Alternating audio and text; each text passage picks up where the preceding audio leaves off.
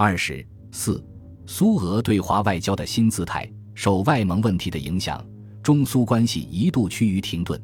一九二一年五月，幽林奉召回国，出任远东共和国外交部长，阿格廖夫代理幽林在北京的工作。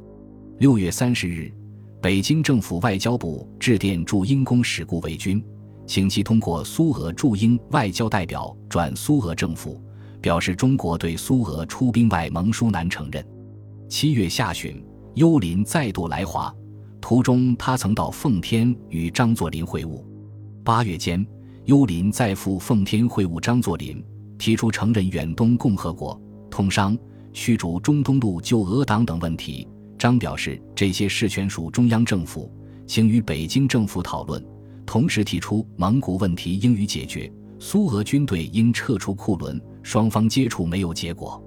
十月初，幽林受命返国，在离华前与外交总长颜惠庆连续三天会谈，主题仍为互相承认、通商、外蒙、中东路等问题，双方各执己见。中方坚持苏俄先自外蒙撤军，并解决中东路问题，然后再谈互相承认与通商问题。会谈没有结果。十月六日，幽林离京返国。幽林使团返国前后，中苏两国就苏联直接派外交使团来华时许有接触。北京政府几经反复，考虑到苏俄同南方孙中山军政府日益接近的趋向及解决苏俄红军驻扎外蒙和中东铁路等问题，终于十月十五日同意苏俄政府派代表到北京。十二月十二日，苏俄派遣的裴克斯又以巴以开斯使团到京。试图打开中苏谈判的僵局，建立中苏正式外交关系。十二月十六日，外交总长颜惠庆首次会见裴克斯，双方讨论了外蒙与中东路问题，重点犹在外蒙问题。裴克斯表示，苏俄驻军外蒙是因蒙古政府请求，疑似中政府与蒙古政府协议有结果时，避过军队，彼时即行撤去。一九二年三月。俄蒙签订友好通商条约时被证实。四月二十六日，中国办理接收库卡事宜委员李元约见裴克斯，表示此事显系违背信义，并侵犯我领土主权，要求苏俄立即自外蒙撤军。裴克斯答称，苏俄在外蒙驻扎军队是因为防范白党，保持外蒙治安，并得蒙人请求。同时声称，B 政府从前声明。所有就地政府时代各条约取消一语，并非为根本取消，因尚有研究之余地。而中东路亦归贵国管理，此乃贵国之误会。李元据此谴责苏俄方面屡次失信，无诚意。五月一日，外交部向裴克斯声明：金劳农政府乃忽被反前沿，善于蒙古私定条约，此等行为只与俄帝政府时代之对华如出一辙。须知蒙古系属中华民国领土，久为世界所公认。劳农政府此次私语订约，即自食前言，复违反公理，本国政府实难容忍。为此，特向之事严重抗议。所有劳农政府与蒙古私订无论何种条约，中国政府绝不承认。但苏俄方面坚持其与蒙古订约并不违反1915年中俄。蒙三方协约，如三方协约需修改，可由缔约各方共同予以。外蒙问题由此成为影响中苏关系最重要的障碍之一。裴克斯到京后，曾向北京政府递交苏俄外交人民委员的信函，表示对中东路苏俄准备于中国允行若干必要之保障条件下交还中国，而在此一问题未解决前。俄国在中东路之一切权利应仍保留不受侵害。正因为这些原因，裴克斯使团到京后，虽然中方曾表示可以不日开议，但结果则仍在渺茫之中。在苏俄方面，此时则声称新约未定以前，旧约仍然有效，企图以此诱使中国订约，但不再提无条件废除旧约的事。一九二年第一次直奉战争后。直系完全控制了北京政府，苏俄政府对联络吴佩孚颇感兴趣，由此亦推动了与北京政府的谈商。六月二十九日，苏俄向中方提出派岳飞为新任使华代表，得到中方同意。七月间，裴克斯使团结束在华使命。八月十二日，岳飞到达北京。十五日，岳飞与外交总长顾维钧首次会见。顾维钧请苏俄撤退外蒙驻军，如苏俄能迅予办理，则其他各问题亦必迎刃而解。岳飞强调，外蒙问题应与其他问题同样讨论。二十五日，岳飞向北京政府提出正式劫掠，提出重新磋商关于双方之一切问题。比两国间成立政治、外交、经济、商务上适当之关系，以符两国人民所互相希望之递交联合之意向。劫掠还表示，两国先应讨论政治、经济关系之根本原则，订立条约，恢复外交关系，其余细则等等，可由特别委员会或使领代表办理，从而回避就具体问题作出承诺。故事回忆说。岳飞建议中国正式宣布废除与其他西方国家缔结的条约，苏俄将支持中国的这一立场。故事向内阁和吴佩孚汇报后，答复岳飞：中国政府已考虑了苏俄的建议，我们十分赞赏苏俄给予支持和实行合作的表示。不过，中国政府对于不平等条约并不想采取单方面行动的政策。北京政府的答复使岳飞大失所望。九月二日，岳飞至外交部劫掠称，本全权代表现向贵政府再行提议磋商关于双方之一切问题，以期中俄两民国间成立善邻之睦意，而服两国人民之心理。同时表示，金劳农政府主张始终一致，故仍欲悉照以前二次宣言之原则与中国开议。九月七日，外交部回复岳飞劫掠称。贵代表拟请会议中俄一切问题，用电双方临好关系一节，中国政府可表同意，并准备与直使开议。所望会议时，贵代表一本劳农政府迭次对华宣言之精神及贵代表此次劫掠所述之旨趣，彼此结成谈判，比所有悬案得资圆满解决，一切问题自可顺利进行。北京政府改变了先前不与苏俄商谈政治问题的立场。同意就两国间各项悬而未决的问题进行正式谈判。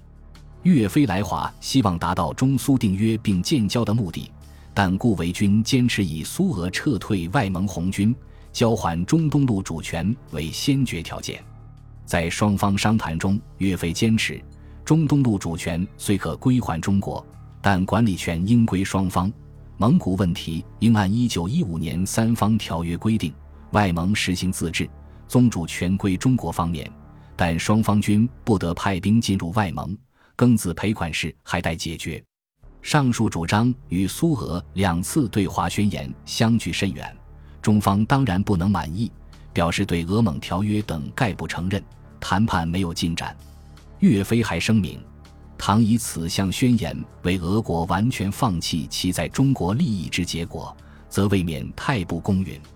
盖俄国在其宣言书内虽曾声明抛弃帝制政府之侵略政策，并允抛弃俄国以此项政策在中国所得之权利，为此项问题未经中俄自愿协商解决以前，则俄国在中国之权利尚未失效，且其合法而且公正之权利亦不能因此项宣言而消灭。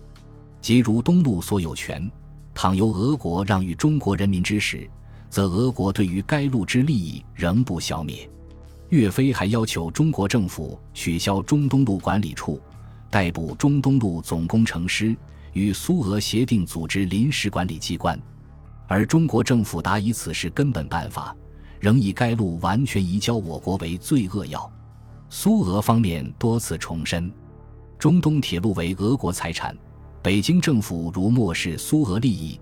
苏俄政府将放弃以前宣言所提各点，并否认苏俄两次对华宣言中有无偿归还中东路的说法。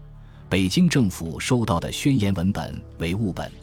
一九二年九月，岳飞向北京政府外交部表示，中东路为中俄间主要问题之一，对中东路股东在哈尔滨开会表示严重抗议。北京政府则回答，此事事关路务，完全为该路内政。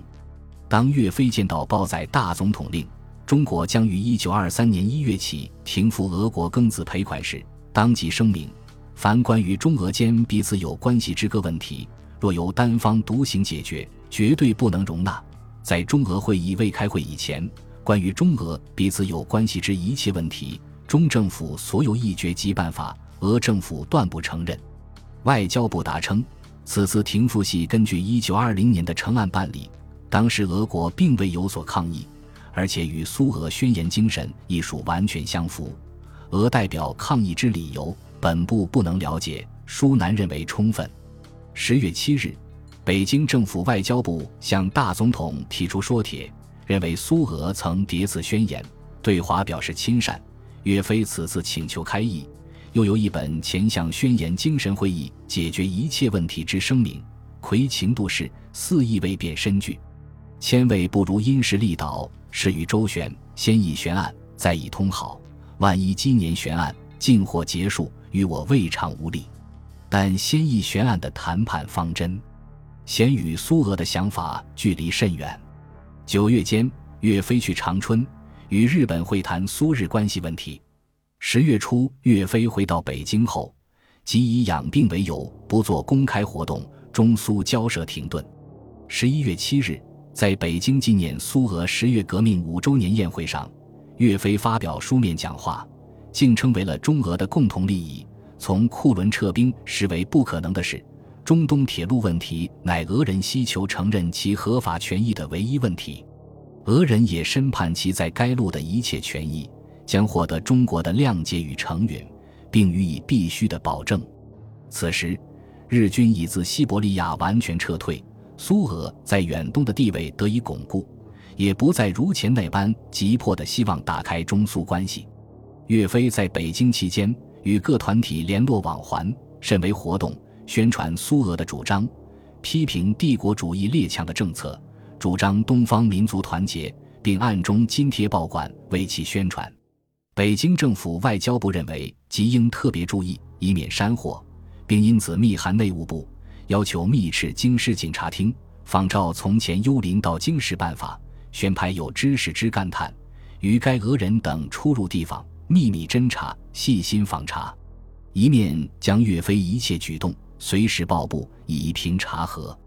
因谈判停滞和岳飞企图联络孙中山的举动，吴佩孚对苏俄提出抗议，还要北京步军统领王怀庆检查苏俄代表岳飞在华往来函件。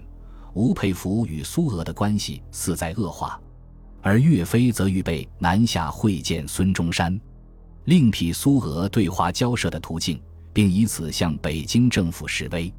一九二三年一月十三日，岳飞会见外交总长施肇基辞行，是希望中苏即行开议，而岳飞以医师因本代表久病不愈，力劝赴南养病为由，表示谈判可在三月以后。实则如岳飞对顾维钧所言，既然中国政府不愿接受苏俄进行合作的建议，即将前往南方与孙中山博士商谈这项建议。一月十六日，岳飞离京南下会晤孙中山，随后并与孙中山发表孙文岳飞联合宣言，表示苏联已将孙中山作为重要的交涉对象。此后，岳飞以养病为由滞留日本，其职务由达夫谦代理。他建议将中苏谈判移至莫斯科举行，但为中方所拒，中苏谈判又陷于停顿中。本集播放完毕，感谢您的收听，喜欢请订阅加关注，主页有更多精彩内容。